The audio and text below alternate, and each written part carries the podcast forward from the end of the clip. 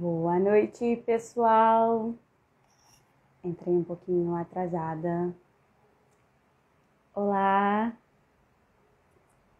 Sejam todos bem-vindos à nossa live de hoje. Vamos falar sobre Castelo Animado, esse filme que eu amo muito. Olá, olá. Ei, Camila. Letícia. Tudo bem com vocês? Vamos esperar aqui para ver o Jefferson. Jeff, cadê você? e aí, vocês assistiram o filme, gente? A gente indicou no sábado passado, né? Castelo Animado. Assim, de 15 em 15 dias a gente sempre indica alguma coisa para vocês. Um filme bacana, que não seja só entretenimento, né? Mas que mostre alguma coisa. Aí o Jeff entrou. Deixa eu ver aqui. Olha, faz tanto tempo que eu não faço live que eu nem lembro mais como que chama. Deixa eu ver. Ele já. Beijo, Camila. Chamei o Jeff, aceita aí. Ei! e aí, Jefferson? Tudo bom? Tudo. E você? Tudo bem também. Gente, um acontecimento o Jeff aqui. Porque sempre conversava com ele. Vamos fazer uma live, vamos fazer. E agora finalmente a gente conseguiu marcar um dia para falar sobre um filme do Ghibli. Estou uhum. muito feliz, muito animada, porque eu, na verdade, assim, eu conheci os filmes do Ghibli, Ghibli meio que sem querer, né? Foi ouvindo um falar o outro, e aí o primeiro que eu vi foi As Memórias de Marnie. E eu comentei sobre esse filme no Facebook e tal, tipo assim, só eu tinha visto esse filme na minha cabeça, ninguém viu. E aí o Jefferson foi lá e comentou. Eu falei, eu falei assim, não, vamos conversar sobre esse filme e tal. E aí que a gente foi começando a conversar e a gente virou amigo, né? E aí eu uhum. conheci o Jefferson. Então, Jeff, está presente para as pessoas que estão aqui, né? Fala um pouco sobre você, sobre o que você tem estudado, o que você trabalha hoje. Ah, sim, claro, né? Eu, assim, olha, me chamo Jefferson e um dos motivos, né? Eu sou um pouco reservado em relação à rede social, é por isso que ela chamou algumas vezes e eu. Ah, talvez agora não, depois, né? Eu sou um tanto, eu sou um tanto reservado, né? Então, assim, eu, eu estudo, né, a, o, o COF, né, o com ICLS já faz alguns anos, né? Eu estou, assim, é, eu estudei muito simbolismo, estudei muito é, simbolismo cristão, especificamente, é, e também eu comecei a escrever uma página de cinema, que é o Persona Cinema, né? É, que alguns uhum. talvez já, já conheçam. Então, é, através de um amigo, né, que é o Ibrahim, eu comecei a ter um gosto por cinema. E eu comecei a olhar aquilo de uma maneira diferente. Porque o que, que acontece? Existe uma questão no cinema que é a seguinte: né, quando você olha aquilo ali, a primeira impressão que você tem se você não conhece nada e que aquilo é uma forma de entretenimento vazio. Eu pensei, não, peraí, tem alguma coisa aqui. Porque os filmes que eles me indicavam tinham algum sentido, alguma profundidade.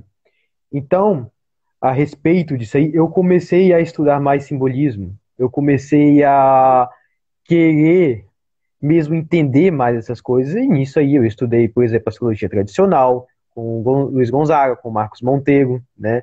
Já fiz até o mapa da PUC uma vez. né? Pois, gente. Quem quiser entender, né, saber como que é o seu mapa natal, né, confirmar o seu temperamento, né, que o Jeff conseguiu confirmar o meu. As pessoas aqui no Instagram acham que eu sou sanguínea. Coitados. Melancólica. É, acontece. Então, assim, eu passei bom tempo estudando essas coisas. E eu estudo até um tanto, por isso que eu estudo até um tanto reservado né? E mas como esse assunto é um filme, e é um filme que eu gosto bastante, e é um filme que dá para aproveitar muita coisa. Porque é o seguinte, olha, quando a gente vai falar de filme, a gente tem que entender primeiro uma coisa. Tudo que a gente fala nessa vida, ela, ela tem uma responsabilidade, né? Você tem uma responsabilidade é, perante Deus, entendeu? Então tudo, tudo tem um peso.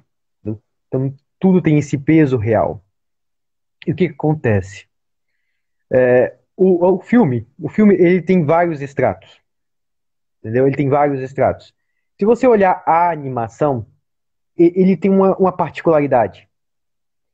E qual é a particularidade de uma animação? A particularidade de uma animação é que ela se assemelha mais a um sonho. Entendeu? Ela tem uma semelhança maior com um sonho. Porque numa animação, é, você pode introduzir um elemento fantástico e ele fazer total coerência, como acontece, né? Na, no castelo animado, na, logo, na primeira, logo nas primeiras cenas, quando o Hall pega a Sofia e levanta no ar. Pega aí, aquilo para nós não é estranho. Então, a animação, ela tem essa particularidade. Ela se aproxima mais de um sonho. Então, ela se aproxima mais de um efeito estético. Antes de começar de falar do, do castelo animado em si, eu tenho que fazer jus e falar um pouco do Miyazaki. Porque assim, você tem que entender por que o Miyazaki fez isso aqui. Por que o Miyazaki ele se esforçou nisso. Isso, o Miyazaki é o diretor, para quem não sabe, né? Sim, é o diretor do, né? E é o diretor de arte e assim, é quem idealizou aquilo, né? Se vocês olharem a vida do Miyazaki, o Miyazaki ele sofreu muito com a Segunda Guerra Mundial. Você olha assim, pensa bem, o que é o Japão? O Japão era um lugar cheio de casas de madeiras. E o que, que os americanos fizeram? Chegaram e jogaram bombas em um monte de lugar de casas de madeiras. Tanto que tem aquele filme Túmulo dos Vagalumes, né, do estúdio Ghibli, que retrata um pouco disso aí. Ele retrata um pouco dessa destruição. Então. Vidas ao Miyazaki... também, né? Sim, o, esse aí, esse aí é o testamento dele, né, vamos dizer assim. Esse aí é, é, ele como que representa, mas esse aí é outro assunto, e também é interessante pra caramba. Né? Uhum. Mas o, o, Miyazaki, ele tem isso. O, o, Miyazaki, ele experimentou o terror. Pensa bem, você é um japonês e você vê seus parentes, seus conhecidos mortos. Pensa nisso, pensa nesse sofrimento. E ele percebeu assim, peraí, a vida não pode ser só isso. A vida, ela, ela tem que ter esse frescor. Então foi aí que ele imaginou, foi aí que ele começou a criar um jeito de restaurar a percepção das pessoas. Pensa uma pessoa que sofreu na guerra, pensa uma pessoa que passou por, passou por tudo aquilo, passou por duas bombas atômicas. Entendeu? Então pensa como que é o japonês. Pensa o tanto que ele sofreu. É por isso que o japonês hoje ele, ele adora né, fugir da realidade. Ele é onde que tem maior tecnologia. Porque ele ainda é fragilizado por essa por todo esse impacto, por todo esse sofrimento. Entendeu? Então esse é um ponto importante. De, quando você vai olhar uma obra dessa aí, você começar a entender por que ele fez isso. Então, quando você entende por que ele fez isso, você entende aonde ele quer chegar. Se você reparar, por exemplo, no geral, nas obras do Ghibli, quase todo filme, ou se não todo, tem uma cena em que alguém tá voando. Em algum momento alguém tá voando. Entendeu? É a coisa mais Sim. comum. Entendeu? É verdade. Por quê? Se você olhar, por exemplo, se você ler lá na, na literatura psicológica, né, o voo, ele é aquilo que mais representa a liberdade. Aquilo que está mais próximo de representar a liberdade do homem. Então, era um sonho do Miyazaki voar. Tanto que o último, aquele filme, né, Vidas ao Vento, ele faz esse, isso aí. Uau. Ele vai, ele conta a história de alguém que produzia aviões e, e voava. Hum. O Porco Rosso também. Entendeu? Também, então, verdade essa coisa da aviação tá sempre ali presente, né? Do voo. Uhum. Então, existia esse elemento de, de você sair, ó, a realidade, ó, quando você tá no chão, a realidade é limitada. E você uhum. e o, o ar, ele tem essa sensação de expansão. Então, essa sensação de se expandir, e por onde ele se expande? Ele se expande através da imaginação. E aqui que entra a importância do Miyazaki. Tanto quando as pessoas vêm me perguntar, ah, não, que filme eu indicaria para criança? Você, olha, meu, tipo dos do Miyazaki, entendeu? Por causa disso, porque ele tem um efeito estético muito imediato. E agora eu vou chegar no Castelo Animado. Porque, né? Lembra que eu pedi, assim, não, se fosse falar de um filme, eu pedia primeiramente deste filme. Porque o Castelo Animado, ele conta a história da, de uma alma, a história da alma humana. Tem vários pontos ali que são a alma humana. Então não vai dar pra pegar do iníciozinho, assim, linearmente, porque A nossa alma não é linear, nesse sentido. A nossa alma, em sentido temporal, na medida que nós vamos agindo, na medida que nós contamos nossa história, ela tem uma linearidade. Mas ela não é linearidade, ela está diante da face de Deus o tempo todo. Então ela é uma presença. Entendeu? Então não dá para você pegar uma obra dessa aí e ver assim, ah, não, deixa eu pegar a história do iníciozinho. Talvez deu, de algum, de algum sentido, mas não nesse que eu vou falar. Entendeu? Então, assim, uhum. a história do Castelo Animado é a história de uma alma. Então, assim, vamos pegar quem são os personagens que fazem parte dessa alma. Você tem a Sofia, que claramente é a imagem da sabedoria, Sofia. Mas vamos deixar essa imagem guardada no cantinho. Vamos olhar outra coisa. O Hall. O Hall, se você olhar bem, ele é o cara lá, que ele. O que, que falaram no início? Eu, não, ele seduz as mulheres e come o coração delas. Come o coração das moças bonitas. Uhum. e outro ponto. Em que, que ele se transforma? Em corvo? Exatamente. E você lembra onde tem um corvo? Se você olhar o Antigo Testamento, na passagem, assim, eu não sei se isso é um apócrifo ou se é. Eu sei que faz parte da tradição. Quando é, Noé, né, ele chega a, ali no, no, assim, quando ele entra na arca, né, e quando ele vai descer para a terra, ele lança dois hum. animais. Ele lança um corvo e o corvo ele vai comer a carne podre. Então o corvo não volta. Aí Noé vê assim, caramba, eu soltei o corvo aqui e ele não voltou. Aí ele solta uma pomba. Entendeu? Então o corvo, ele tem é, essa imagem daquele que vai comer a carne podre. Daquele que está voltado ao chão. E a pomba é, é aquele que representa o espírito. Né? Tanto que é usado pelo Espírito Santo, o animal que representa o Espírito Santo. Entendeu? É a pomba. Então guarda esses dois, essa, essa imagem também de corvo. Vamos lá, né? Quando você olha a, a vida da Sofia, qual é a principal reclamação dela no início? Ela reclama que ela, ela vê para ela e ela não se acha tão bonita em comparação à irmã dela. Né? De algum modo ela pensa assim, não, o Hall nunca vai me querer porque ele só quer a moça bonita. Então, a, ela tá na, ela tá procurando, né? No fundo dela, ela tá procurando algo melhor na vida dela mas ela ainda está presa nesse tipo de narrativa de que eu não sou tão bonita para as coisas. Então ela está analisando as coisas a partir da sua aparência externa. Entendeu? Ela olha, ela olha ali a irmã dela, nossa, como essa é bonita. Olha a mãe, nossa, como ela é bonita. E, e ela olha para ela, nossa, como eu sou feia. E o ofício dela ainda é esse, né? De construir belos chapéus. Sim. Tem madames que passam ali pelo. É, é bem curioso isso. Exatamente. E o dela é um dos mais feios. Se você olhar bem assim dos chapéus que tem lá, o dela é o mais simples, é um chapéuzinho de palha que não tem muita coisa. Entendeu? Então a Sophie, ela começa olhando a vida desse jeito. Né? Eu não sou tão bonita para conseguir as coisas. Então ela tá colocando o quê? Ó, essa alma tá criando a narrativa. Eu não sou tão bonita para as coisas. Eu não sirvo para as coisas. E uma das primeiras coisas que a irmã dela falou com ela, não, você quer ficar a vida toda assim?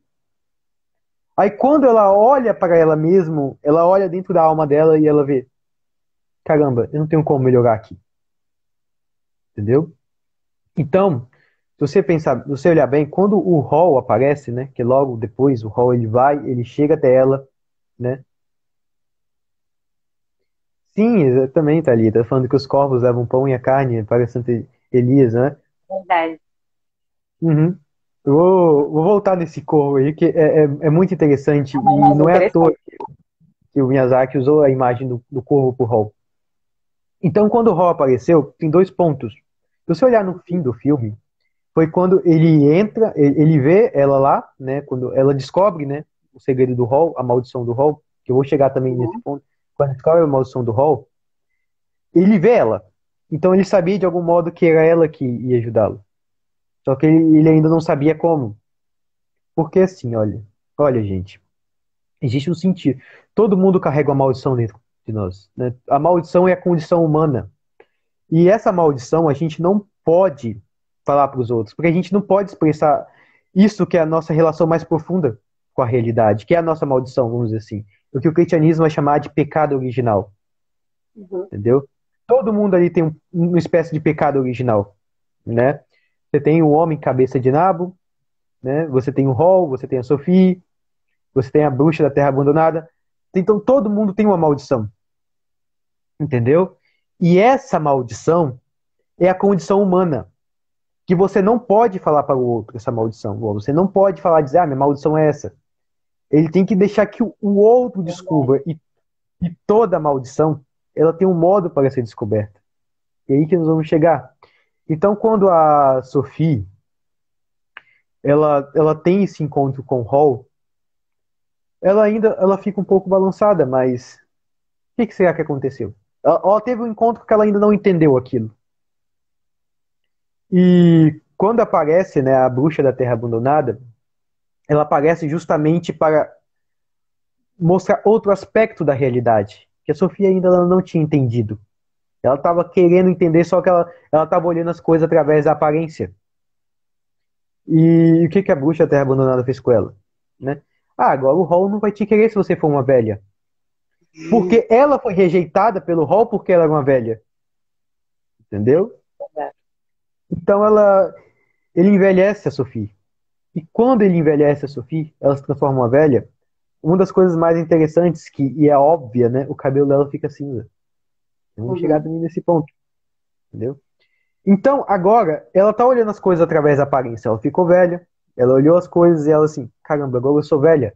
Se eu já não tinha nada antes, se ninguém queria nada comigo, agora muito menos. Entendeu? Então ela, ela começou a sofrer muito. E, e, um, e, na medida que ela foi sofrendo, ela primeiro ela teve que buscar assim, pega, agora eu tenho que sair dessa condição. Porque nesse momento em que ela percebeu que ela estava velha, ela percebeu aquilo que estava de fundo, a condição humana dela, vamos dizer assim. Porque lembra, ó, a maldição se é a condição humana, aqui ela descobriu essa condição de que as coisas envelhecem, de que as coisas morrem. E de que se ela está olhando muito a aparência, uma hora ela também vai ficar velha. Uhum. Entendeu? Uma hora ela também ela vai morrer. Então a bruxa ela, ela antecipou essa consciência. Essa consciência que ela ia adquirir na velhice, ela, tava, ela teve que adquirir ali. Essa consciência da aparência das coisas. Né? Então ela vai em direção ao castelo do Hall, né? Então, assim, ó, agora essa, essa alma, né, ela percebeu que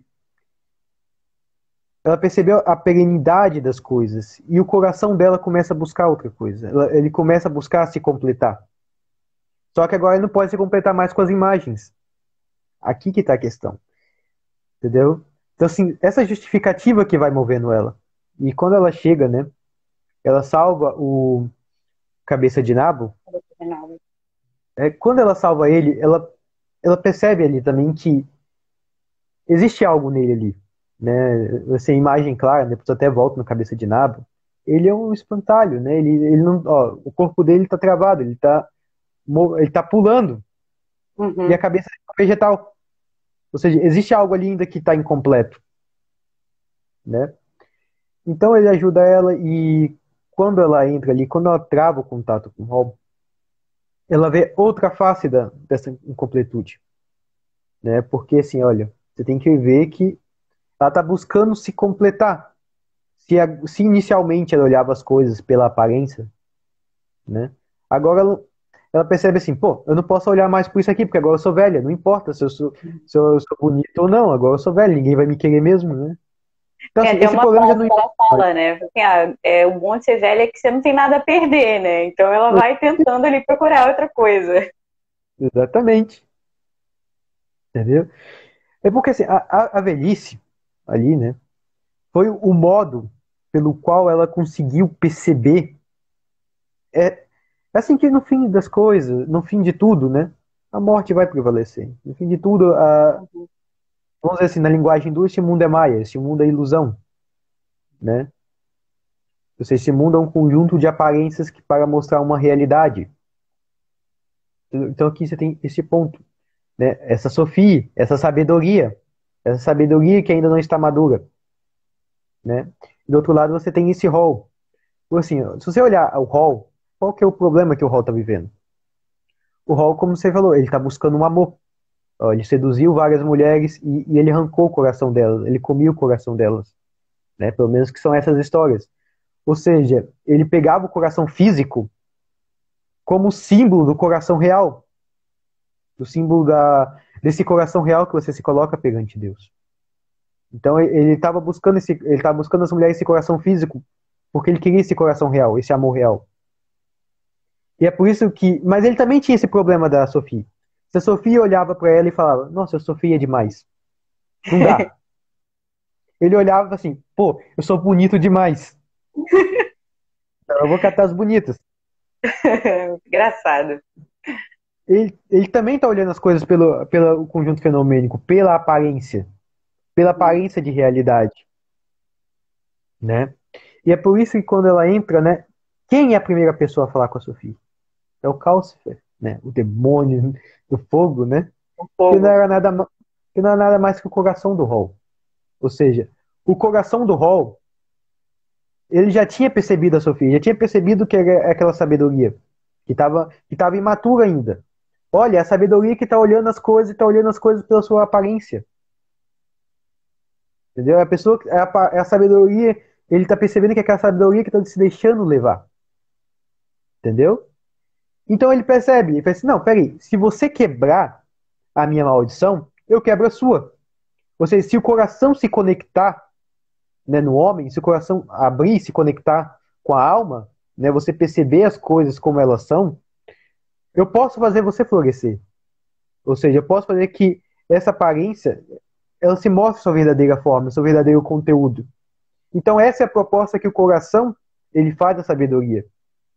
Entendeu? Ou seja, através do conhecimento, através do estudo, do estudo sincero, você pode fazer que seu coração, seu coração real, ele se conecte na sua alma, ou seja, você tem uma consciência plena de si.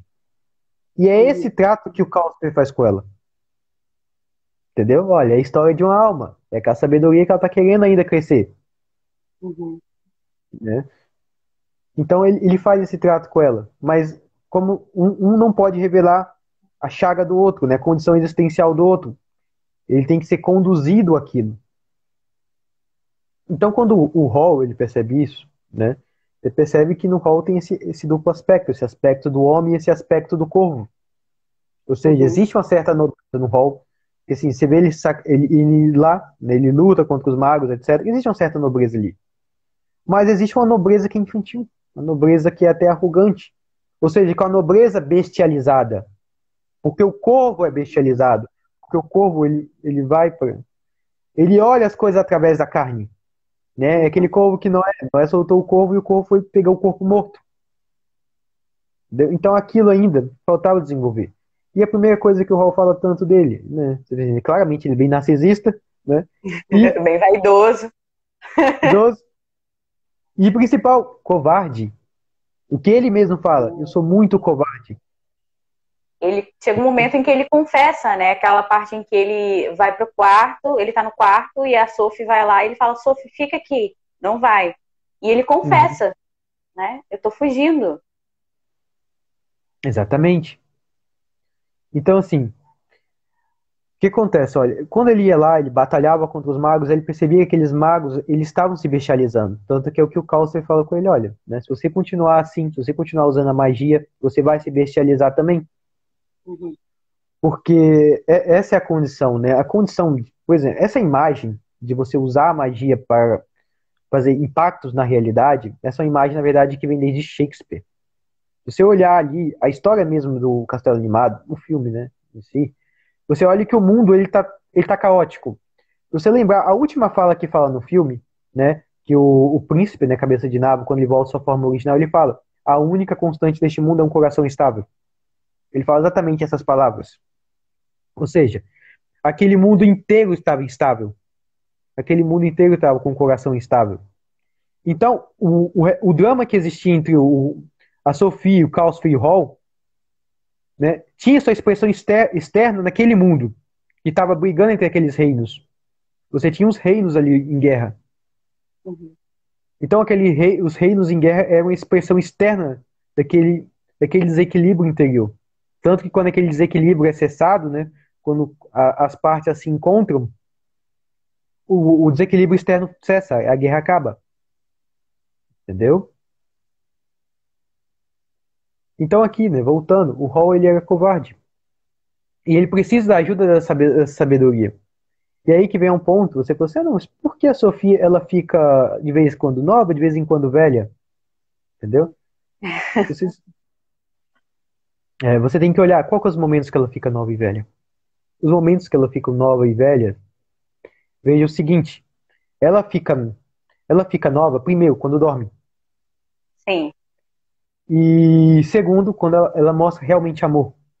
Né? Quando a mestre do Hall olha e fala assim, caramba, você ama. Aí que. Mas existe uma diferença entre aquelas duas expressões da juventude. Uhum. Quando a Sofia está dormindo, ela ainda continua com o cabelo da mesma cor. Quando ela expressa o amor, ela continua com o cabelo cinza. Uhum. Por quê? Qual, qual que é essa diferença aqui? A diferença é que quando a Sofia está dormindo, a atividade da mente, a atividade especulativa, né? Ela está como que ela está funcionando num plano mais baixo, né? Ela não está pensando, ela não está raciocinando, entendeu? No mesmo jeito que nós raciocinamos. Então, é, o cabelo dela continua aquilo, porque aquela aquela aparência de juventude é a verdadeira aparência dela. Entendeu? É como assim, agora a mente parou de especular tanto sobre as coisas e ela mostra a verdadeira face. Tanto que quando o Hall ele chega lá, ele abre a cortina e vê ela daquela forma. Não, ele já sabia que ela estava amaldiçoada. Tanto uhum. que ele uhum. sabia no mesmo, no mesmo segundo, quando o cabeça de nabo também estava amaldiçoado. Entendeu? Então, ó, vem aquela sabedoria. O, a alma olhou aquela sabedoria quando ela está descansando. Entendeu? Quando a, a, a mente parou de, de raciocinar. Ele vê, peraí, não, isso aqui é uma coisa bonita.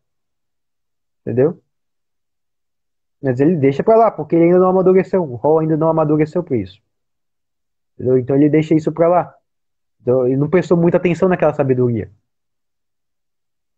Aí o que, que acontece? Qual que é o grande acontecimento ali? Né?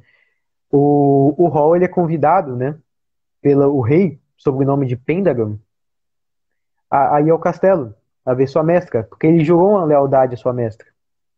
Né? Uhum. E vai ela e, e, com, e, e assim, uma das cenas mais interessantes. E quando ela tá andando para ir pro castelo, não sei se você reparou, ela primeiro ela olha para cima e vê um corvo, os corvos. Ela fala, não, Hall não se, não se, não seria isso. ela olha depois, ela vê as pombas. Justamente essa dualidade, ela primeiro vê os corvos, depois vê as pombas, depois ela vê o cachorro. Deu, mas primeiro assim, olha, esses dois animais que voam, o corvo e a pomba. Ou seja, ela tá vendo naquele momento ali o filme, né? Isso é, é bom nos filmes. Ele coloca, assim, é, de maneira sutil o aspecto dessa dualidade.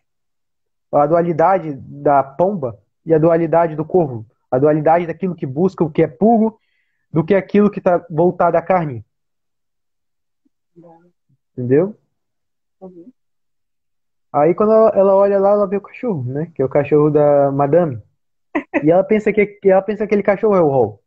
Uhum. Entendeu? Porque aquele cachorro, né? De, algum, de alguma forma, ele, ele não é um cachorro glamuroso, assim, né? Não é um cachorro assim, ah, chamar atenção. Então pensando, não, talvez seja esse cachorro. Talvez eles tenham assumido essa condição. Mas aí vão continuando e ela vê a bruxa da terra abandonada. E aqui que é o interessante, né? Que a, a, a bruxa da terra abandonada, ela é toda inchada. Entendeu? Ela é toda inchada. E, e qual é a imagem de algo todo inchado? A imagem daquilo é a imagem de uma alma cheia de desejos. Ela está cheia de ela tá cheia de gula, ganância. E ela está se inchando naquilo. E se você olhar a história, qual que é, que é a ganância dela? É o coração do Hall. O coração físico, como ele buscou o coração físico das outras, das outras mulheres. Se ele buscou o coração físico das outras mulheres, tá, ela também está buscando o coração dele. Né? Mas vamos descansar esse tema também. Vamos chegando. e aí, o que, que é engraçado? Que quando ela chega no castelo, né, a magia dela é, é desativada. E ela tem que subir a escada. E quando ela subir na escada, ela vai suando, suando, suando, suando.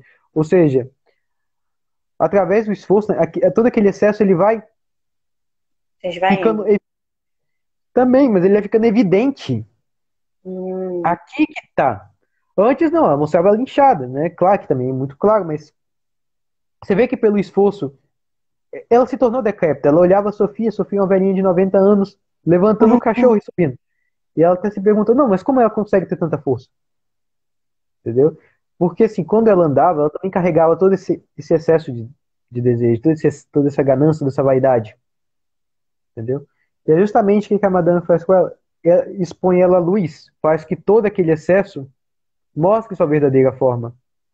Tanto que quando ela chega na sala lá, a Sofia vê ela, e a Madame fala assim, não, eu só coloquei ela na sua forma original. Entendeu? A forma original dela é aquilo, é uma velha decrépita. Ou seja, você tirou todo aquele excesso na qual ela escondia sua verdadeira face e ela mostrou, não, isso é uma velhinha. Entendeu? E, e aqui que vai chegar o ponto, né, da, nos diálogos até bem interessantes da obra. Quando a Sofia ela conversa com a mestra do Hall, ela primeiro, né, ela se vai lá pelo sob o disfarce da mãe do Hall, né? Sob o disfarce daquela que criou o Hall. E, e a mestra fala, não, ele é um, ele foi um mago muito talentoso, né? Excepcional, mas eu não posso deixar uma pessoa que tenha todo aquele poder agir egoisticamente. Entendeu? O ponto é que a magia, né, no caso, você poder transmutar a realidade de algum modo, né, a transmutação da, dos elementos da realidade, ela tem que ser usada em benefício do outro. Uhum. É por isso, né, que neste mundo, no mundo que vivemos, né, o ofício, né, por exemplo, de fazer milagres, ele é reservado aos santos, ele é reservado às pessoas de extrema piedade, né? Você pode orar, orar para Deus e Deus intervir, porque toda, toda essa ação ela tem que ser em benefício do outro. Então, por isso que ela olha aquilo. Não, olha, ele fez um juramento por reino, e a gente age pelo reino, a gente age pelo benefício dos outros. Então, se ele não está agindo em benefício dos outros, ele, ele vai se corromper, ele não merece aquele poder. Ou seja, você tem um grande poder, e você está usando aquilo em causa, uma causa egoística, você vai se corromper. E esse é o argumento dela. Entendeu? Então, naquele diálogo, né, e ela, ela reconhece, não, o Hall, ele realmente, ele, né, ele é um sujeito covarde, vaidoso, uhum. etc. Mas ele é bom. Ou seja, Sophie, ela percebeu em toda aquela aparência, em toda aquela corrupção, ela percebeu um, um potencial de vida, um potencial de evolução, algo que poderia ser desenvolvido. Entendeu? Sim, essa com uma coisa bem interessante. Na hora que ela tá subindo, ela se sente compaixão da bruxa. Entendeu? Então, assim, mesmo naquele estado, mesmo que a bruxa tenha jogado ela naquele estado, ela ainda sente compaixão. Ou seja, ó, mesmo que essa, a sabedoria ali, ela olhou aquilo e na hora que ela olhou para a bruxa, tá vendo que agora tá começando a perceber que a, através da aparência existe uma realidade ali no fundo? Ela olhou para a bruxa, assim, não é só aquela velha gorda, Existe algo ali, e existe até uma bondade ali. Então, a, a Sofia está começando a ter um olhar real sobre as, sobre as coisas. Mas é um olhar ainda fragmentado. Então, quando ela começa a discutir com a mestra, ela começa a falar sobre o rol, ela expressa esse, isso aí. Ela fala, não, por todos os problemas ele é um sujeito bom. Então, ó, ela não está olhando mais só a aparência da coisa. Entendeu? Ela está começando a ter outro olhar. E no momento que ela tem todo aquele olhar, que é o olhar do coração, a mestra olha e fala: Não, não, você ama. Porque ela ficou jovem. Né? E naquele momento, vamos dizer assim, a sabedoria se completou. Ela se completou de maneira fragmentada, mas ela se completou. Aí depois ela volta ao seu estado normal, ou seja, ela teve um vislumbre do que ela teria que fazer. Entendeu? Então ela olhou aqui e falou: caramba, é isso. Então quer dizer que isso aqui, ela teve um sabor. Naquele momento, ela teve um sabor que ela gostava realmente do Hall. Quando a, a mestra fala, não, você ama. Se você lembrar logo um pouco à frente, ela vai falar que ela ama o Hall. Ela, ela admite pro Hall isso aí. Uhum. Né? Mas vamos chegar nesse ponto, né? Então ela começou a reconhecer isso aí nela. Entendeu? Mas assim, ela reconheceu ainda no início. Então quando a mestra ela começa a perseguir o Hall, né? Se você olhar bem a história, ela está perseguindo justamente para que é uma última tentativa para converter ele. Ou seja, para o que, é converter? Né? Verter junto, né? ou seja, você fazer que ele vire uma direção. Né? Mas é uma direção que, pela qual você também está. Ou seja, a direção pela qual você reconhece. Então ela começa a perseguir o roubo. Claro que se não desse certo, ela iria acabar com ele, porque é aquele estado corrompido, aquele estado de corvo, né? E o corvo você não consegue, né? Se você está voltado só à carne, você não consegue realmente purificar isso aí, isso tem que ser destruído. Uhum. Entendeu? Então, assim, se não desse certo, ela ia destruir ele. Mas era uma tentativa para que ele se reconectasse. Ou seja, ele quebrasse a maldição. Porque toda a questão é essa. Então, aqui já temos o seguinte ponto. Então a gente já percebe que a Sofia, ela voltava ao seu estado, vamos dizer assim, natural, quando ela mostrava que ela amava. Né? Quando ela expressava o amor. E quando o Hall ele percebeu esse amor, ele percebeu que naquela velha, primeiro, uma velha é nada traente para um cara novo. né? Venhamos e convenhamos. 99 anos, né? É, entendeu? Venhamos e convenhamos, uma velha não é nada atraente. Então, inicialmente, o Hall, ele, ele, não, ele não pôde ter esse impulso de olhar para a aparência, de olhar para ela e falar, eu quero. Uhum. Não, ele olhou ela como uma faxineira. Uma pessoa que está colocando ordem, vamos assim, na, naquele castelo dele. E que é uma imagem muito interessante. O castelo do Hall, se você olhar bem, ele é feito de quê? Ele é feito de tudo. É tudo misturado. É uma grande bagunça. Uhum. Exatamente é, essa bagunça, é, ele é a alma humana. Esse é o estado de queda, esse é o estado da, da queda do homem. Porque assim, olha, o homem, o que acontece? Ele vivia no jardim com Deus. E ele olhava, ele via Deus andando ali. Quando ele é expulso do Éden, o que, que Deus faz para ele? Ele vê que Adão e Eva começou a pegar um, umas palhas ali e colocar para se tampar. Eu disse, não, não, isso aí tá errado. Deixa eu pegar e pegar um manto de carne né? Ele pega um cobertor e dá para Adão e Eva. E quando ele, Adão e Eva ele pega aquele cobertor e fala: Hum, agora a gente está lutando contra o frio. Ou seja, a gente conseguiu uma arma contra o frio. Aí eles perceberam que estiveram fome. Aí, caramba, agora eu vou fazer uma, isso é uma lança. Hum, agora eu percebi que eu preciso ir lá num lugar que é muito longe e eu vou cansar muito indo de pé. Aí o homem ele foi lá e aprendeu a domar os cavalos. Né? E assim por diante, o homem ele foi aprendendo cada coisa diante da necessidade que aparecia a ele. E chegou um momento em que todo esse conjunto de necessidades foram supridas e se criou um modo de obscurecer a realidade. E o que a gente olha no mundo de hoje? Todo mundo hoje, assim, olha, sei lá, você vai no shopping, né? Você clica lá e você tem 500 coisas para comprar.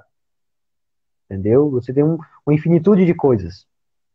Mas assim, você olhar quantas você realmente precisa? Muito pouca. E assim, para sobrevivência, né, é muito pouca. Muito pouca mesmo. Então, é, a nossa alma é assim, ela é cheia de coisas que a gente compra, que a gente deseja, que a gente pega, só para tentar suprir certos buracos. E esses buracos é o que? É a ausência de Deus, é a ausência de ver Deus andando no jardim. Entendeu? Então você começa a se a juntar várias coisinhas, várias pecinhas que elas não têm uma relação em si. Então você começa a juntar um monte de cacareco. E quando esses cacarecos eles ficam tão grande, grandes, você, você não começa, você não vê mais a realidade. Você só vê os cacarecos e você fala: caramba, eu ainda sou infeliz. Eu sou uma pessoa muito rica, eu tenho tudo, mas ainda sou infeliz. Porque ele está olhando o mundo pelos cacarecos. E o Hall é isso, ele montou um castelo de cacarecos. Uhum. E ele mesmo fala, eu montei esse castelo porque eu sou covarde, porque eu estou, né, de fato, da bucha. Ou seja, no fundo, né, a gente monta esse nosso castelo de cacarecos porque nós não queremos estar diante dessa presença de Deus. Porque nós temos medo. Nós somos um, um bichinho, né, um bichinho da terra, como diria Camões. E Deus, é, ele é infinito. Entendeu? Deus é muito maior do que nós. A, a sua misericórdia é muito maior do que nós podemos imaginar. O seu amor é muito maior do que podemos imaginar. E toda essa infinitude nos causa medo, nos causa temor. E nós começamos a criar esses castelinhos. Começamos a criar é, o que o Bruno, Bruno Tolentino ele até chamava né, de mundo conceitual. Você vê a realidade ali e você não aguenta aquela realidade, você cria um conceito. E assim, é como acontece com as ideologias. Você vê a realidade e fala assim, caramba, o mundo tem morte, o mundo tem dor, o mundo tem sofrimento. E eu não aguento ver isso. Ele vai lá e cria um conceito. Ah, não, é por causa da, da burguesia, é por causa de não sei o que lá, não sei o que lá. Você está criando conceitos para, para tapar esse buraco. Mas assim, assim, olha, no fim das contas, Deus decide a realidade. E se ele decidiu desse jeito, porque esse jeito é o melhor? Porque ele disse ali. Né? Se olhar no Gênesis, ele fala, ele criou o mundo e fala, tudo isso era bom. Então existe uma bondade intrínseca em todas as coisas. Entendeu? Então o Hall, ele tenta tapar esse buraco. Através de você pegar vários cacarecos ali. Mas esse buraco ele nunca é tapado, porque ele está buscando esse amor real. Então assim, ele olha para as mulheres lindas e fala, deixa eu pegar seu coração. Se é isso que tem o amor, deixa eu pegar seu coração. E ele olha aquilo, caramba, não é. Ele pega, ele compra coisas, ele arranja as coisas. Não, talvez isso aqui seja a felicidade. Ele olha para aquilo, também não é. Então o que, que é isso aqui? Então ele está nesse estado de esvaziamento. Ele está lutando, mas ele não tem realmente uma causa. Por isso que ele assim, ele é, ele é um mago de um reino, ele é um mago do outro, entendeu? Ele não tem realmente uma causa por quem lutar. Ou seja, ele não está lutando por um reino. Ele só vai pro, pro castelo do, como Pendragão, porque ele fez um juramento. Mas aquele juramento não está no seu coração. Então, isso aqui você tem que entender com o Hall. O Hall ele é, como, é um sujeito que está lutando sem causa. Ele está lutando para defender, mas é algo que realmente não acredita. Ele está lutando por um reino, está lutando por outro. Entendeu? Por ele tanto faz. E ele só adquire o sentido real de lutar, o sentido real do sacrifício, quando ele conhece a Sofia. Quando ele conhece essa sabedoria. Ele pega, não, ah tá, eu tenho que lutar por isso aqui. Porque isso aqui é valioso. Isso aqui vale a pena lutar e morrer. E quando ela percebe essa disposição dele, ela ama ainda mais. E ela também fica disposta a se sacrificar por ele. Né? Porque ela olhou aquilo e fez: caramba, agora ele está realmente querendo se sacrificar por mim. E isso é maravilhoso. Uhum. Entendeu? Então, isso aqui que é o ponto. Primeiro, assim, perceber que a, a, tanto a Sofia quanto o Hall estavam olhando o mundo através das imagens, da aparência, e eles estavam tentando se completar de algum modo. A Sofia não tinha encontrado um sentido ainda. Né? Ela estava ali trabalhando, mas de maneira sem sentido. E o Hall, ele estava acumulando as coisas, também de maneira sem sentido. É por isso que a sua magia o transformava em corvo. Porque ele só olhava para o aspecto material da coisa, olhava para os corpos, vamos dizer assim. Né? Como o como o corvo ele olha para a carne podre. Se você olhar para a carne podre, aquilo vai se, vai se esfarelar. Entendeu? Aquilo vai se esfarelar. Aquilo não tem substância real. É por isso que se fala, nos fala, não, esse mundo é ilusão. É por causa disso. Porque se você olhar muito por isso aí, uma hora essa coisa vai deixar de existir. Aquela árvore bela que você olhou vai deixar de existir. Aquela pessoa que você gostava, uma hora vai deixar de existir. Então existe algo que está além desse conjunto de aparências. Entendeu? E, e, esse aqui que é todo o sentido do, do castelo animado. Tanto que, você viu a primeira vez, eu tentei escrever sobre isso aí, né, até no Persona, no Persona, né, não cheguei a completar o texto, postei no Medium, eu falei, caramba, isso aqui tá uma porcaria, tá pretencioso. Eu nunca terminei. Entendeu? Tá lá até hoje. É porque é muita coisa, né? São muitos elementos ali que vão levando e explicando todas as coisas. Principalmente, por exemplo, o que você falou, né? Do nome da Sophie. A, a uhum. maioria das pessoas, quando a gente falou aqui, nem se atentaram, né? Que está relacionada à sabedoria. E é muito uhum. curioso, porque em geral, quando a gente se aproxima, por exemplo, né, da busca, assim, de literatura e tal, quando é uma busca sincera pela verdade, é impressionante como a gente vai entendendo a realidade e entendendo né, nós mesmos. Sim, olha, assim, agora um pouco da experiência, né, até pessoal, para relacionar isso com o filme, olha, eu, vejo o seguinte, né, por tempo assim que eu estudo, eu não posso dizer assim, ah, eu sou um grande estudioso. Não, realmente eu não sou, entendeu? Né, não é falsa modéstia. São muitos Mas... anos de COF e CLS. É, mas, mas é assim, olha, você olha as coisas e você fala assim, olha, eu só dei de cara no muro até agora, entendeu? Eu olho assim, não, caramba, eu dei muito de cara no muro e acertei, assim, algumas coisas. Mas aquilo que eu acertei, assim, caramba, isso aqui é valioso eu vou tentar melhorar isso aqui. É assim, olha, quando a gente começa a estudar, entendeu? Assim, eu comecei a estudar de tudo, de tudo mesmo. Tanto que quando comecei a fazer as aulas auxiliares, caramba, deixa eu estudar reencarnação aqui. Né? e comecei a olhar aquilo assim, caramba, que legal. Ah, deixa eu estudar, sei lá, Aí eu falei, ah, não, vou lá pra astrologia, vou lá para as peças de Shakespeare, vou lá para não sei o que lá. Entendeu? Eu fui começando a acumular muita coisa, como o Hall acumulou naquele castelo. Só que esse acúmulo, ele, ele não tem substância real. E assim, eu não vou falar que tem algum ponto, mas eu só fui começar a tomar mais consciente disso aqui quando eu realmente conheci pessoas assim. Né? Quando, por exemplo, eu fui lá, conheci o Gugu, o Gonzaga, quando eu conheci o Marcelo também, que eu gosto muito, Marcelo Tipola. Então, assim, quando eu conheci pessoas admiráveis, eu falei, caramba, isso aqui, ah, realmente isso aqui é uma vida, né? Quando eu fui, por exemplo, frequentar mais assim, uma, uma paróquia que é muito piedosa. Então, assim, a gente começa a perceber a realidade, como nas palavras do Luigi Giussani. A gente começa a perceber melhor as coisas quando a gente está diante do outro.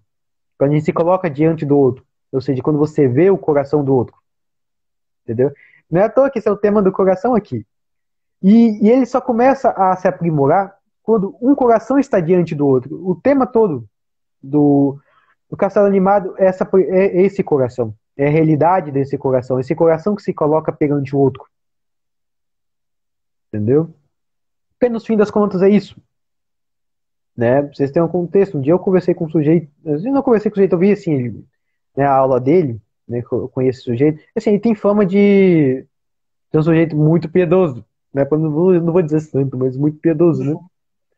Ele falou bem assim, ele falou assim, né? A gente tava na aula, ele falou bem assim, olha, esse negócio aí de conhecer santo, de religião, etc., consiste mais em você amar as pessoas piedosas.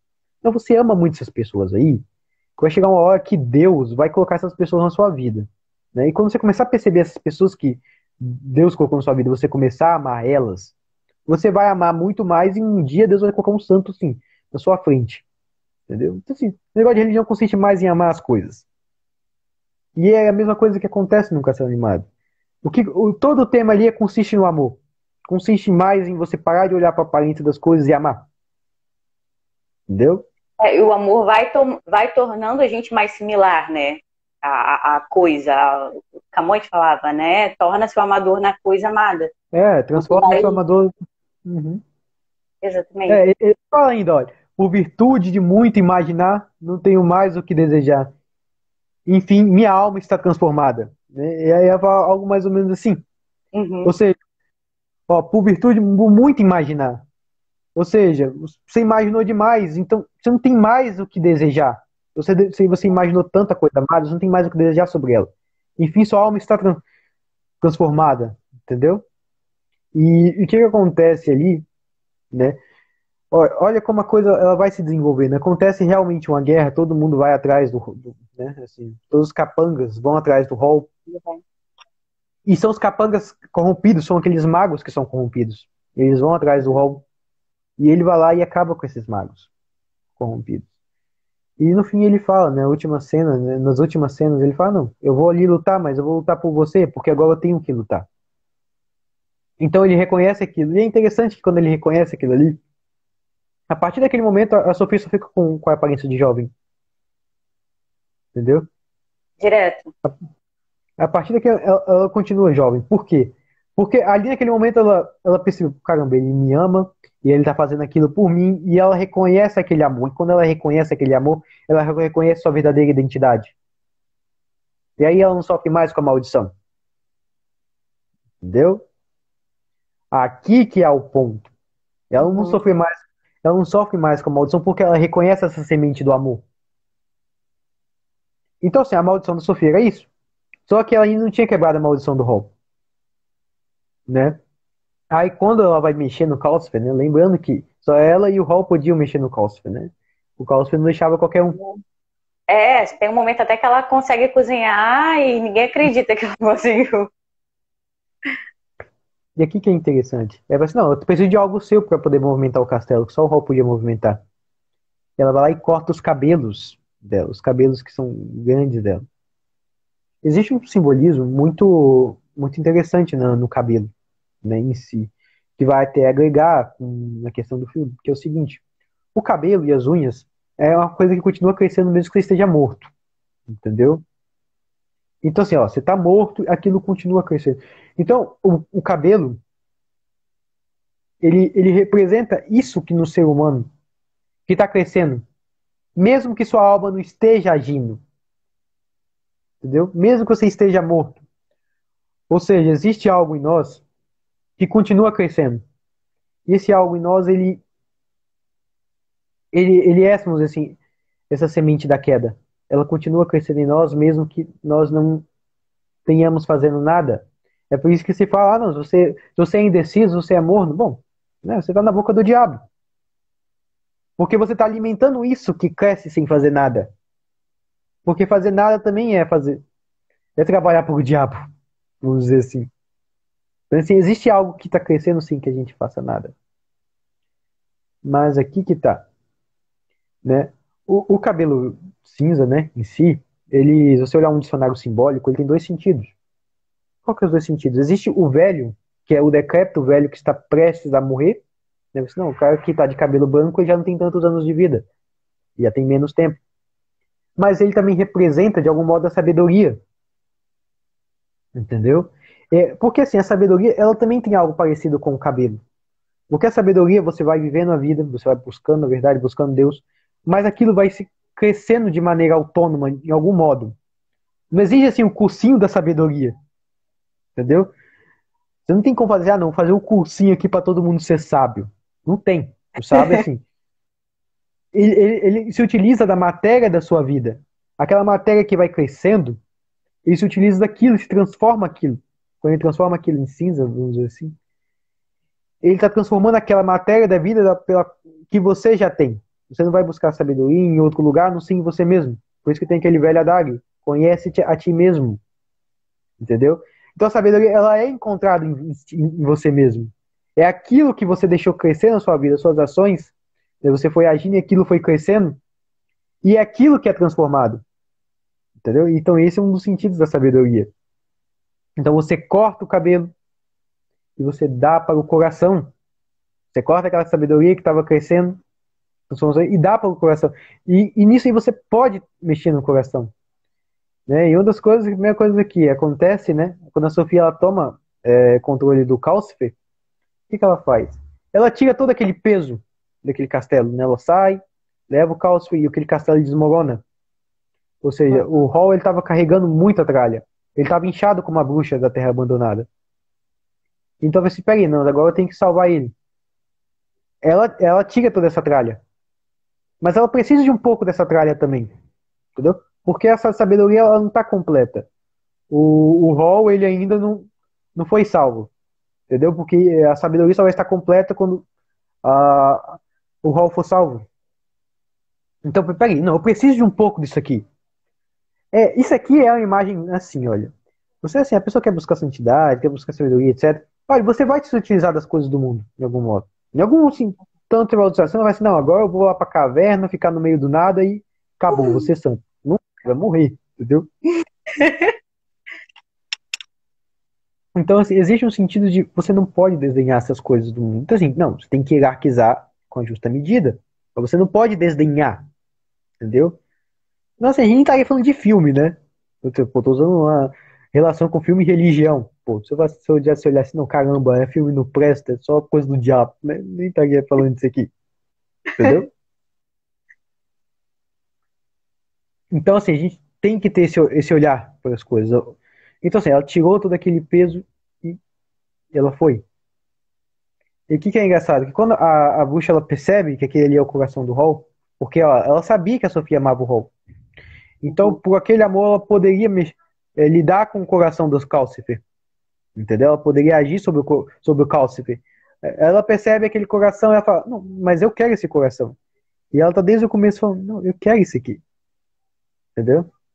Mas ela quer de maneira egoísta, porque aquele coração não é dela. Não é para ela. Então ela o deseja de maneira egoísta e por isso que ela pega e começa a se queimar por aquilo. E ela uhum. provavelmente quer morrer. Entendeu? Então naquele momento em que a Sofia ela pega o balde de água e joga, né, no Calcifer, ela estava diante de uma escolha. Ela sabia que o Hall ia sofrer com aquilo. Entendeu? Ela sabia que a pessoa que ela ama ia sofrer. Mas existe um algo na alma dela, sutilmente, que diz assim: caramba, esse, esse amor é bom e eu, eu amo esse amor, mas existe a minha obrigação real, que é uma vida ali que ia ser destruída. E por mais que ela fosse má, bruxa, né? Por mais que ela tivesse sido má, má com ela, então ela teve essa magnificência, ela conseguiu olhar aquilo, ela teve aquele olhar real para as coisas. Eu assim, não, eu tenho que salvar ela aqui. Entendeu? E assim, ela vai lá e salva ela. Mas quando ela salva ela, ela pensa, pô, a que preço? Né? Ela percebe que ela poderia ter matado o Hall. Uhum. Mas por ela ter feito aquilo, né? É, é revelado para ela, né, finalmente, a origem do pecado do Hall. Assim, a origem do poder, da crise do Hall existencial. Então, assim, o, o problema do Hall, né, quando você vê, você vê assim, várias estrelas caindo no céu. E essas estrelas são seres que eles caem, pois alguns caem na água e morrem. Né? Está sendo muito claro, eles vão caindo, caindo, caindo, alguns vão morrendo. E um cai na mão do Hall e ele pega e come. Entendeu?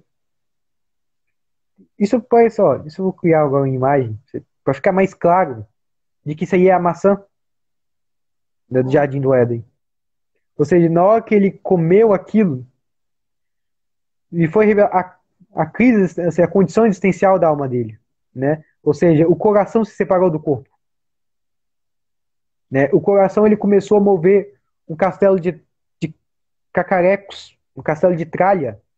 Não mover mais o rol internamente, mas ele começou a mover as coisas. Aquele castelo, ele começou a se voltar para aquelas coisas. Entendeu? Aqui uhum. que tá. Você já não tava mais no peito do rol. Por isso que o rol só olhava as mulheres, olhava as coisas e aquilo era vazio, aquilo era vão. Porque o castelo tava. O coração dele tava movendo um castelo. Um castelo de tralha. Entendeu? E foi ali que ela percebeu a condição existencial dele. Né? E a Sofia falou, caramba, como que eu arrumo isso aqui? Então ela pega o coração e coloca no peito do Hall. Então ela faz aquilo se conectar. Então quando ela faz aquilo se conectar, ele pega, ah, caramba, é isso aqui que é a realidade. Isso aqui que é o amor. Aí ele consegue ter esse amor pleno por ela. Então, assim, aqui nesse ponto, ela já, assim, ela, ela já tinha tirado o cabelo, ela deu aquele excesso, ela deu aquele cabelo para o coração, que no fim voltou para o rol, ou seja, aquela sabedoria ela se completa. E aqui que é o interessante. E agora o castelo ele já não anda mais na terra. Ele é um castelo meio que anfíbio. Agora uhum. ele é um uhum. castelo que voa. Ou seja, eu vou, eu vou chegar no menino, eu vou voltar nele, na verdade. Né, porque é, porque assim, quando você começar de um filme, você fala a narrativa, a linha principal, né? Depois você pega os elementos secundários ali. Então, agora o castelo ele voa. Entendeu? Ou seja, ele, agora ó, ele não está mais preso ao chão, ele está preso às coisas da terra. Agora ele pode voar livremente. Então, a, a, aquele, aquela sabedoria, ela se completa e ela se completa na alma sabedoria através do amor. Existe uma, uma coisa no cristianismo, né? Que é o seguinte: é, o que, que é o Cristo? O Cristo é o caminho, a verdade e a vida, né? Ou seja, ele é o caminho, ele é a estrada, a verdade e a vida, né? Ou seja, aquilo que move, ó, é o caminho, a, a, bom, colocar a verdade, né? O fim, a finalidade, e a vida, aquilo que move, ou seja, o caminho é a estrada, a vida é aquilo que move internamente e a verdade é aquilo que é para onde você está indo. Então ele, ele é tudo isso aqui. Mas agora, o que, que move a verdade? O que, que move a verdade é o amor. Né? Existe até um trecho do Lavelle que fala: existe uma relação admirável entre a, entre a verdade e o amor. Né? Ou entre o conhecimento e o amor. É, entre o conhecimento e o amor. É, o conhecimento ele suscita amor e o amor suscita conhecimento. Ou seja, na medida que você tem conhecimento, você passa a amar mais aquilo. Na medida que você ama, você quer saber mais. Então existe uma relação entre o conhecimento e o amor. Uhum. Então o, o Hall ele só poderia ter esse conhecimento através do amor. Então é o amor que liga essa alma dele. É aquilo que faltava, é aquilo que pode unir o coração com a alma. É o amor, né? que, assim, na linguagem né, dos padres cristãos, eu falo assim, não, pega aí, o que, que move o homem? O que, que move a fé do homem? Né? O que move a fé do homem é o amor, primeiramente. Depois a verdade. Entendeu? Assim, olha, você não, você não começa a amar o Cristo assim, ai caramba, ele foi lá e morreu por mim, e agora eu sei isso teologicamente, de que ele é o verbo divino, não sei o que lá. Não, você não sabe isso aí. Você vê aquela vida, você vê aquele sofrimento e você fala, caramba, Quer dizer que esse sujeito ele sofreu por mim? Então foi o amor que o amor é o primeiro sinal da fé. Ou seja, quando você tem o amor por aquilo, que você passa a ter a fé. A fé é a confirmação desse amor. Ela é a confirmação externa desse amor.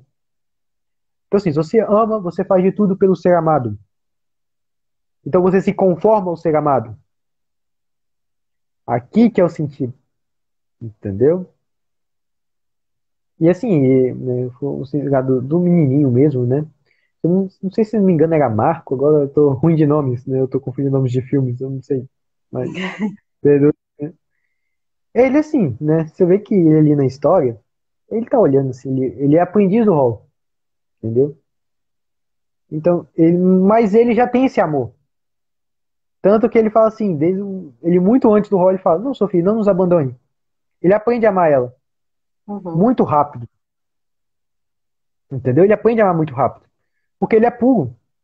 Você olhar na história, não, ele é puro ali na história. Ele é um rapaz, um garotinho puro que estava ali. E ele tinha esse coração conectado à alma. Ou seja, ele também ele, ele tem algo daquela pureza que o Hall tinha antes. Antes dele ter esse contato assim, com o pecado original, ele tinha uma certa pureza. E aquele, ele, ele é uma imagem daquela pureza.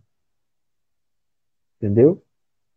Uhum. Por causa disso, então, é, ele assim, não, ele é uma espécie de lembrança daquilo. E ele tá ali, ele tá, assim, você vê que ele é extremamente amoroso. De mágica ele faz realmente muito pouco pro seu olhar mesmo. Ele pensa, pega aquele capuz e se transforma. Né?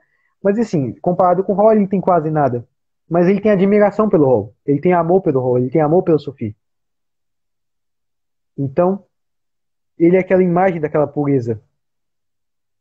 Né? Você, ou seja, você coloca aquele elemento de pureza ali no meio. Né? No meio de tanta gente que estava cheio de maldição, a Sofia estava amaldiçoada, o Hall estava amaldiçoado, o Cabecinado estava amaldiçoado. Ele é o que não tinha nenhuma maldição ali. É verdade. Ele é a pureza que estava ali no meio daquilo. É uma inocência, né? Porque até quando ele vê a Sophie, assim, ele não, não causa um estranhamento, né? Ele tá ali, ah, é. uma vovó aqui e tal, vamos seguir a vida. É, entendeu? É, meio de fazer, ah, você não pode ficar aqui, mas não, fui só faxineira aqui, né? Tá tudo bem, tá tudo bem, tudo entendeu? Então, assim, esse elemento de pureza, ele serve para lembrar eles que existe uma pureza ali, né? Então, o Cristo fala, não, vinde as minhas criancinhas. É justamente nesse sentido, olha, você tem um mundo todo decaído ali, e você tem as criancinhas, né? As criancinhas é, é, a, é aquele que olha a realidade e percebe aquilo de maneira mais pura. Entendeu? É, assim, é uma imagem simbólica, claro. Se olhar as crianças hoje, esse cara, né? É, eu estava olhando as criancinhas, velho. Nessas aqui, não. não é, Entendeu? Tá é a ideia de um olhar mais bondoso, né? Sim. É, porque assim, olha, as crianças, assim, o que é de bom e o que é de ruim nela é muito espontâneo. Uhum. Entendeu? Ela, ela, ela, não tem, ela não consegue ter uma, uma lista articulada, como nós temos. Não, a gente pode mentir, enganar e articuladamente. Não, a criança é o seguinte, ó, você encher o saco dela lá, ela vai, vai colocar aquilo pra fora naquele momento. Entendeu? Vai ser, ah, não gostou de mim? É, chorou, entendeu? Naquele momento, né? Então, ela não consegue articular o que, assim, o que acontece sentimentalmente nela. Ela não consegue criar uma narrativa daquilo coerente. Ela vai assim, ah, agora a mamãe não gosta. Assim, se você maltrata muito uma criança com o tempo, ela percebe assim, mamãe não gosta de mim. Mas ela não sabe explicar o motivo. Você é bondoso com ela. Você tem esse trato de, às vezes, bater nela, às vezes ser bonzinho com ela.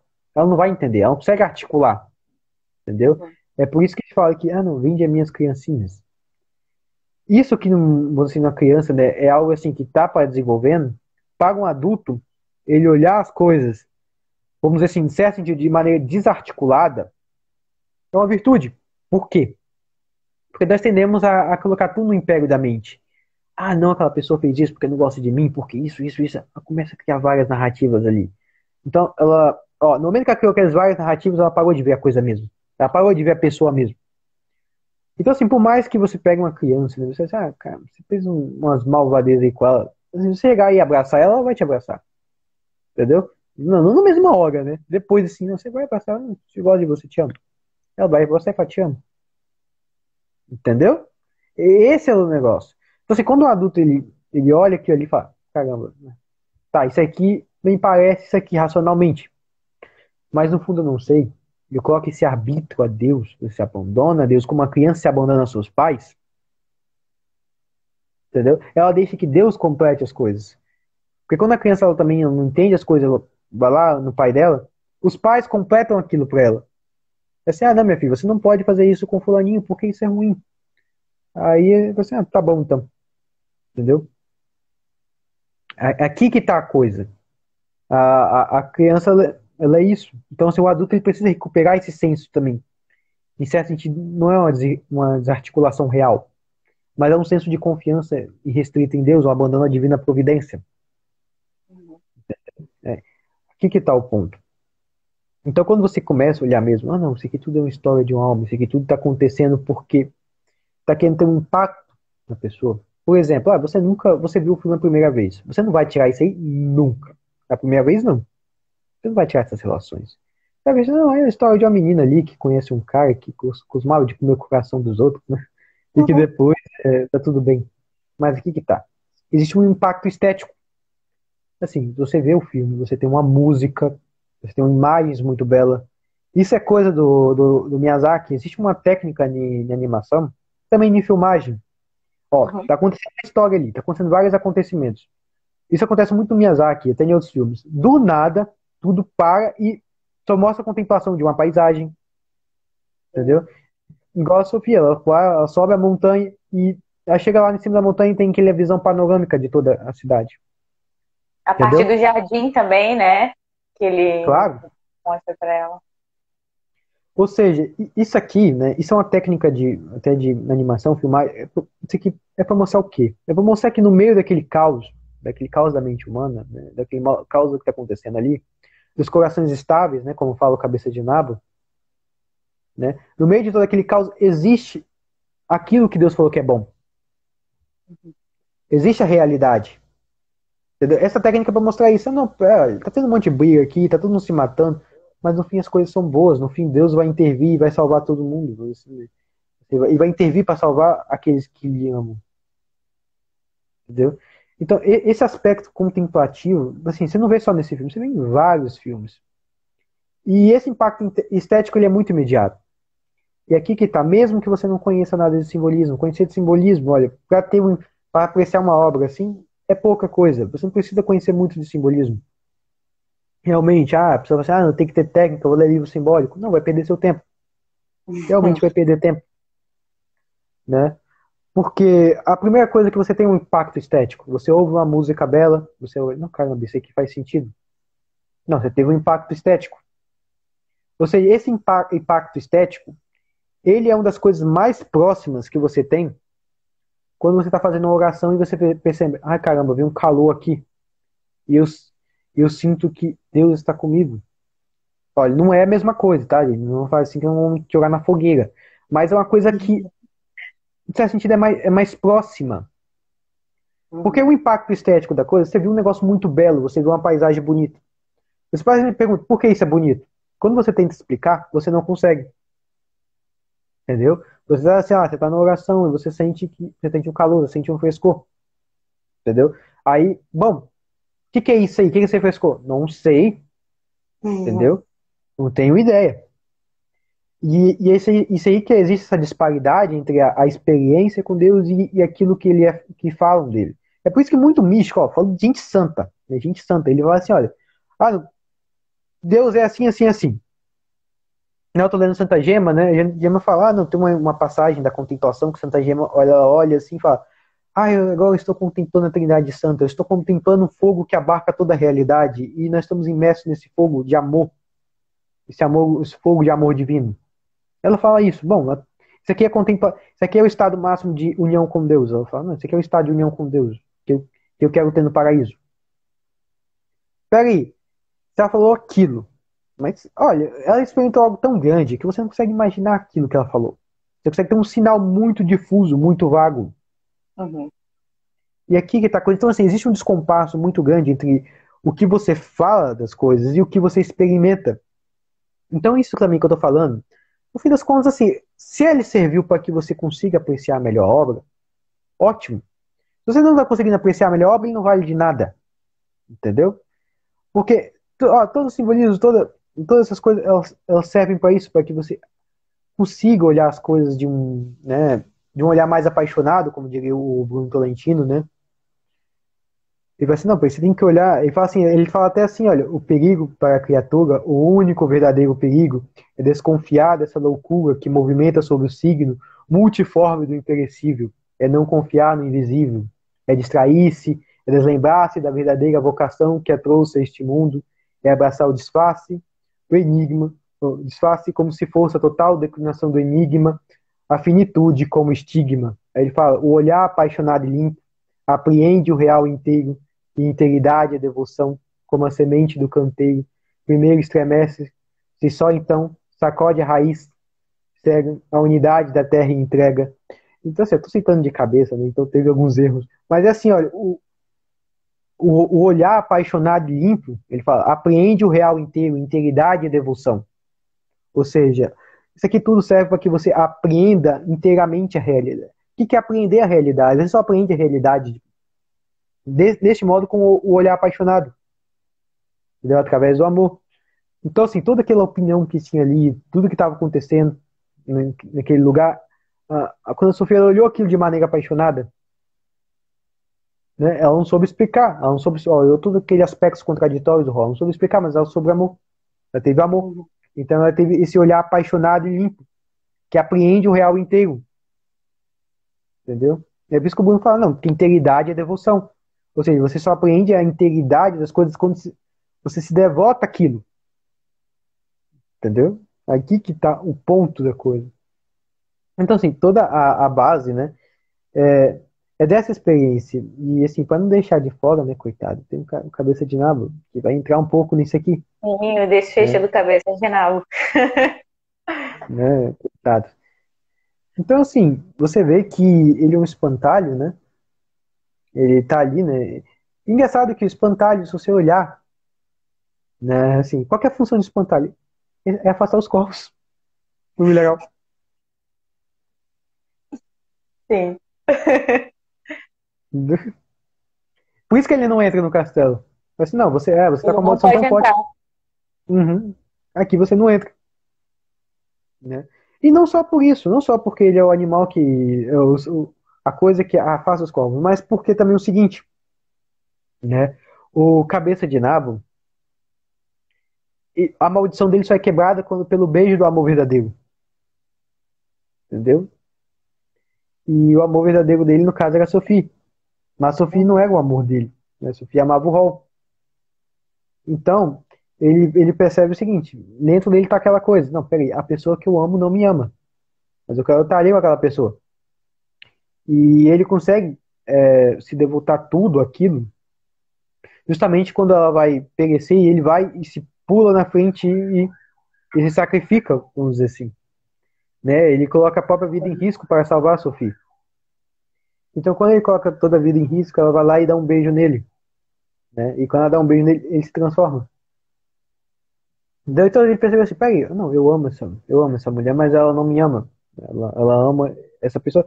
E foi por essa pessoa que a maldição dela foi quebrada, que a condição existencial dela foi resolvida, vamos dizer assim. Foi completada. Entendeu? Porque assim, a Sofia, quando ela, ela fica com o cabelo cinza, ela ainda, ó, ela não volta o cabelo da cor que ela tinha antes. Então, se antes ela tinha um cabelo marrom, agora ela tem um cabelo cinza, ela já está diferente. Ou seja, algo nela se acrescentou com tudo aquilo. Ou seja, aquilo não foi, não foi retirado. Ou seja, nossa condição, por mais que pareça humilhante, por mais que pareça aviltante, é, essa condição ela nos acrescenta uma coisa a mais, senão Deus não teria nos colocado aqui. Né? Então, assim, você não adianta você ficar revoltado com a realidade. Não adianta você cair num gnosticismo, ter uma revolta contra Deus. Porque se, gente, se nós estamos aqui, algo está sendo acrescentado. Entendeu? É aqui que é o sentido da coisa. Então, quando ele veja ela, ele percebe: não, caramba, agora eu estou livre e, e eu vou trazer a paz a este mundo. Né? E foi até pela sugestão da bruxa. E no, no fim das coisas, ela teve que abrir mão daquele, daquele desejo egoísta dela pela Sofia. Ou seja, ela teve que reconhecer que aquele coração ele vibrava para aquele outro coração. Ou seja, ele não poderia ser possuído de maneira egoisticamente. né, de maneira egoísta. E ela teve que se abrir, e quando ela se abre, ela realmente ela fica boa. Ela pensa, não, caramba, as coisas são assim. Eu não posso é, deter, ter egoisticamente isso que não é meu. Entendeu? É aqui que está o ponto. Então, o nave, ele é isso, olha, ele, ó, a cabeça dele é um vegetal. Entendeu? É aquilo que Adão e Eva tentou, tentou tampar. Tentou tampar com vegetal. Então, é, é, é aquilo ainda que não está articulado, é aquilo que está verde, aquilo que falta se desenvolver. Então, aquilo nele faltava se desenvolver de algum modo. Tanto que ele via preso, e quem salvava ele era a Sofia. Né? Então, quando ele salva, ele, ele vê todo aquele amor e ele reconhece aquele amor, ele, ele reconhece que a pessoa que ele ama está daquele jeito. Ele fala, não, caramba, agora eu vou trazer a paz ao mundo. Ele se pacifica. Aquilo dele que era apenas um vegetal se pacifica porque ele sacrificou. Aqui que você vai ver uma coisa interessante, ó. Então um, inseto no olho, né? Porque não atrapalha. né? Se você olhar, por exemplo, né? Agora vamos lá em Caim e Abel, né? Isso aqui é assim, uma passagem de filme e passagem de Bíblia ao mesmo tempo. né? né? O que, que aconteceu? É, Caim, ele vai lá e, e dá os vegetais para Deus. E Deus olha aqui e fala, não, caramba, vegetal. Porque, olha, bem, as duas coisas são, são, foram dadas por Deus. O vegetal foi dado por Deus e os animais foram dados por Deus. Deus colocou essas duas coisas na realidade. Por que ele quis uma coisa e não quis a outra? Entendeu? Porque assim, porque ele não quis o vegetal, porque o vegetal é assim, né, você, você só plantou ali né, aquilo, e aquilo foi crescendo por si mesmo. Entendeu? Você, você não teve nenhuma. Ó, ninguém tem apego a um nabo. Ninguém tem apego uhum. a uma uhum. melancia. Você planta as melancias ali, você tira e você come na mesma hora. Ninguém tem apego àquilo. Entendeu? Mas você cria. Cria um porco pra você ver. Você vai querer matar o bicho. Não vai. Entendeu? Cria um boi. Você não vai querer matar o boi. Entendeu? Então, assim, um animal, um ser vivo, né, que é que tem sangue como a gente. Então, assim, quando você tira a vida de um ser vivo, existe um certo tabu, vamos dizer assim. Né? Se você olhar, por exemplo, a religião, o cristianismo, você olha, você não, não maltrate os animais. Não é assim, não. Você está aqui como o regente dos animais, você não pode maltratá-los. Entendeu? Então, assim, existe uma certa dignidade no animal ali que não é dada às plantas. Então, fala assim, ah, não, não existe nada assim, entre os santos, assim, não, não corte uma árvore, né? Mas isso é o pessoal meio hoje em dia, mas, ah, não pode cortar árvore, não, mas você olhar assim, não, um santo não é isso, entendeu? Então, assim, existe algo com sacrifício, existe algo com a carne. Porque a carne do animal, ele também é uma, é uma carne como a nossa. Então, ele, ele também é um testemunho disso que há em nós. De maneira muito mais, muito mais clara e muito mais próximo que o testemunho que uma planta dá. A planta dá o testemunho de maneira vegetativa, ou seja, aquilo está pequeno, vai crescer e vai morrer. Né? Já o animal, ele também tem esse processo, de, que é filhotinho, depois ele começa a crescer e no fim ele morre. Mas ele também tem outras operações a mais, que é ele deseja as coisas. E ele também teme as coisas. Ele teme aquilo que é temível deseja aquilo que é desejável, pelo menos o que ele interpreta daquilo. Uhum. E se você olhar as pessoas, muitas delas elas passam a vida desejando as coisas e temendo. Elas não conseguem encontrar um sentido superior àquilo. Então, um animal, ele está mais próximo da realidade humana do que uma planta. E você tem um apego aos animais.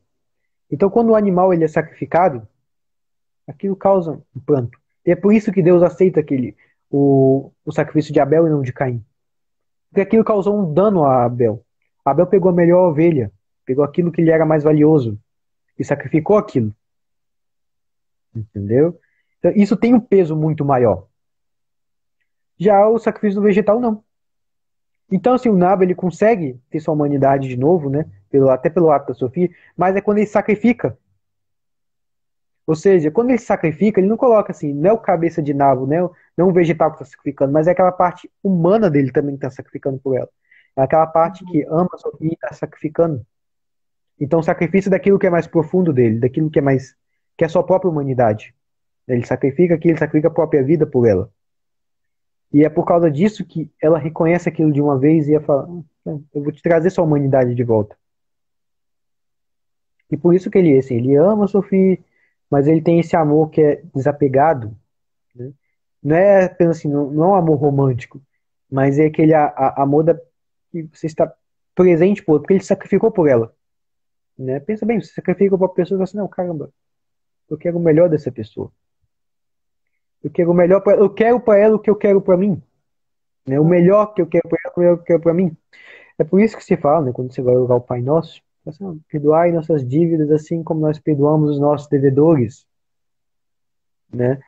Ou seja, você coloca uma condição ali de que suas dívidas serão perdoadas como você perdoa os seus devedores. Então existe uma, uma condição entre você e o outro.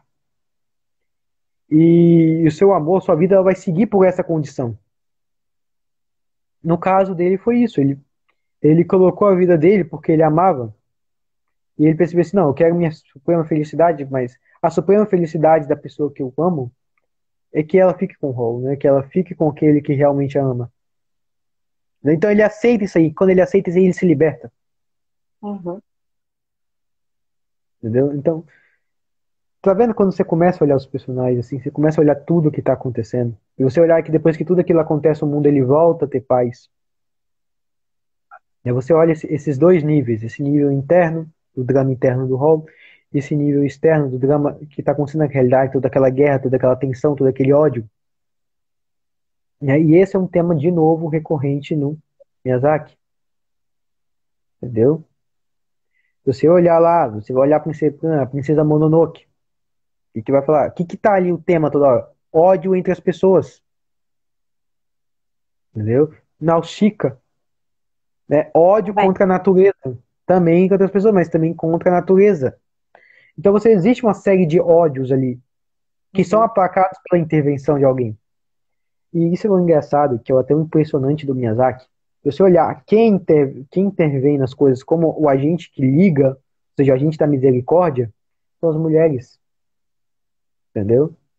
Existe um vídeo do Jonathan Pajot que fala o seguinte: ah, não, gente, vocês ficam aí falando, ah, você quer falando de feminismo, não sei o que lá. Mas olha, assim, olha, olha as obras do Miyazaki. Olha, e aquilo ali que é a virtude feminina. Não a virtude feminina que, assim, ah, eu sou, né, nada contra a Mulher Maravilha, mas sou aqui que mete a porrada. Entendeu? Não, você costuma reparar isso mais em homem, né? O cara que mete a porrada em todo mundo. Você uhum. olha assim, a mulher, qual que, é, qual que é a virtude feminina? Assim, não, é a fé. É essa coragem feminina de pegar isso, não, deixa eu lutar por aquilo que eu amo. Deixa eu ter a misericórdia e o perdão incondicionalmente. Deixa eu retrazer a humanidade do outro. Como acontece em Chihiro, ela tenta retrazer a humanidade dos pais, né? Ou como acontece até na Mononoke mesmo, a princesa ela tenta é, proteger aquilo de que ela ama. É uma princesa guerreira, mas é uma princesa que também tem misericórdia por todos aqueles que ela protege. Uhum. Entendeu? Então no Miyazaki ele sempre vai ele, ele sempre utiliza desse simbolismo feminino para expressar essas melhores qualidades da mulher. Entendeu? Então assim, eu já ouvi também de um sujeito que é muito piedoso e falou assim, olha gente, e repararam que é muito mais comum você ver santo homem do que mulher? Não é questão assim de que Deus gosta mais de homem, não, entendeu? É só porque assim, a santidade feminina, por definição, é algo escondido. Assim, é uma gema oculta, né? Vamos usar assim como a Santa Gema, né? É. Se você lê lá a vida de Santa Gema, você vê assim, não, ela tá lá na casinha dela escondida, né? O mais escondido possível dos olhares, entendeu? Ninguém sabia ali que era assim, tirando o pessoal da família dela, né? Assim, ela ia pra igreja, ninguém sabia que ela era uma santa. Entendeu? Aí que tá. A santidade feminina, ela, ela é mais escondida do que o homem. Ela é como uma gema preciosa. Porque ela é uma gema preciosa de Deus. Entendeu? O, porque assim, o homem, né, ele vai mostrar mais a majestade. Então é muito mais comum que o homem ele seja visto. Deus queira que o homem seja mais visto. Entendeu? Uhum. Porque assim, existe muito homens que tem alguma função. Por exemplo, você vai ver lá a vida de Santo Antônio de Pádua. Cara, ele saiu, pô, ele tá ali inteira, apoiando para todo mundo. Entendeu? São Francisco de Assis. Entendeu? São Tomás de Aquino. Então, assim, todos eles, eles tiveram uma função. Assim, em relação até à sociedade, em relação ao mundo. Uma, miss, uhum. uma missão mais ampla. Mas a, a, as mulheres, né? Não sei assim, todos os santos, né? Realmente os santos são castos, mas a palavra que pesa mais para uma mulher, né? vou ser casta, vou ser esposa do Cristo, né? se for o caso de uma monja. Né? Ou o caso de uma santa casada, assim, não, eu vou devotar esse amor aqui que eu tenho, né, ao meu marido, como eu estivesse devotando ao Cristo.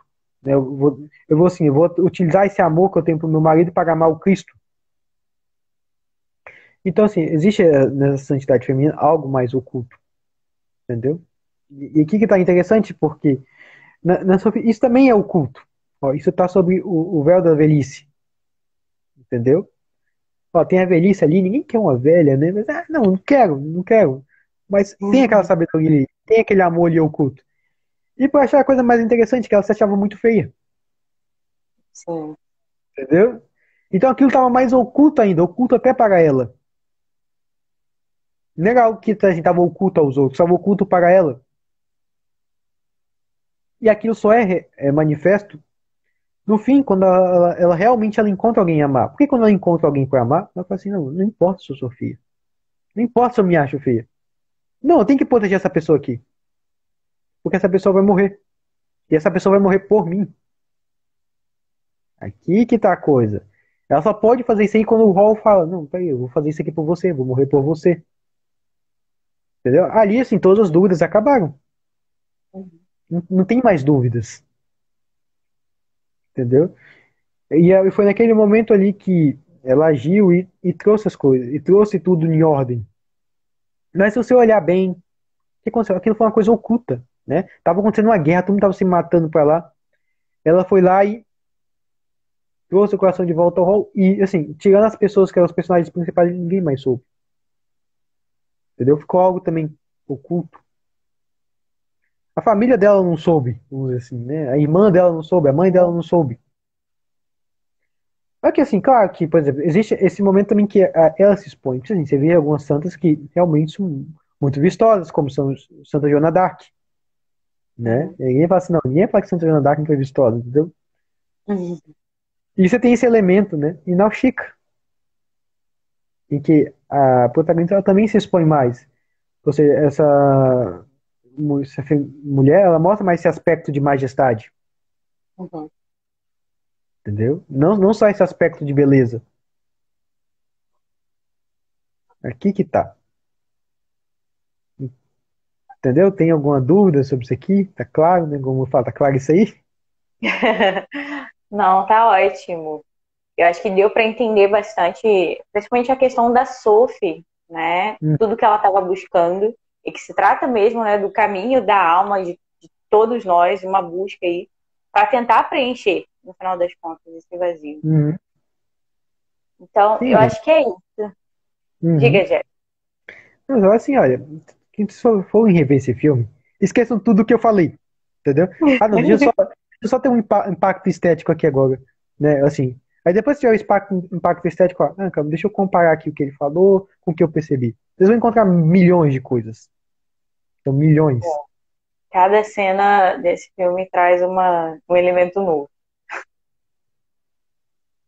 Uhum. Mas, bem, então é isso, gente. Quero agradecer o Jefferson por ter aceitado o convite. Finalmente nós fizemos essa live claro. do do Estúdio Ghibli. Espero que a gente faça mais um outro. Vamos ver por aí como é que ficam as coisas. É. Muito obrigada por quem esteve aqui com a gente. É só marcar outro, hein? né? Marcar, me dá um tempinho para rever os filmes, né? Para não falar muita besteira. Né? Ah, nada. Gente, Jefferson, horas e horas ouvindo ele falando sobre tudo. Muito bom. Então, gente, ó, bom fim de semana para vocês. Beijo. Igualmente. E até breve. Até breve.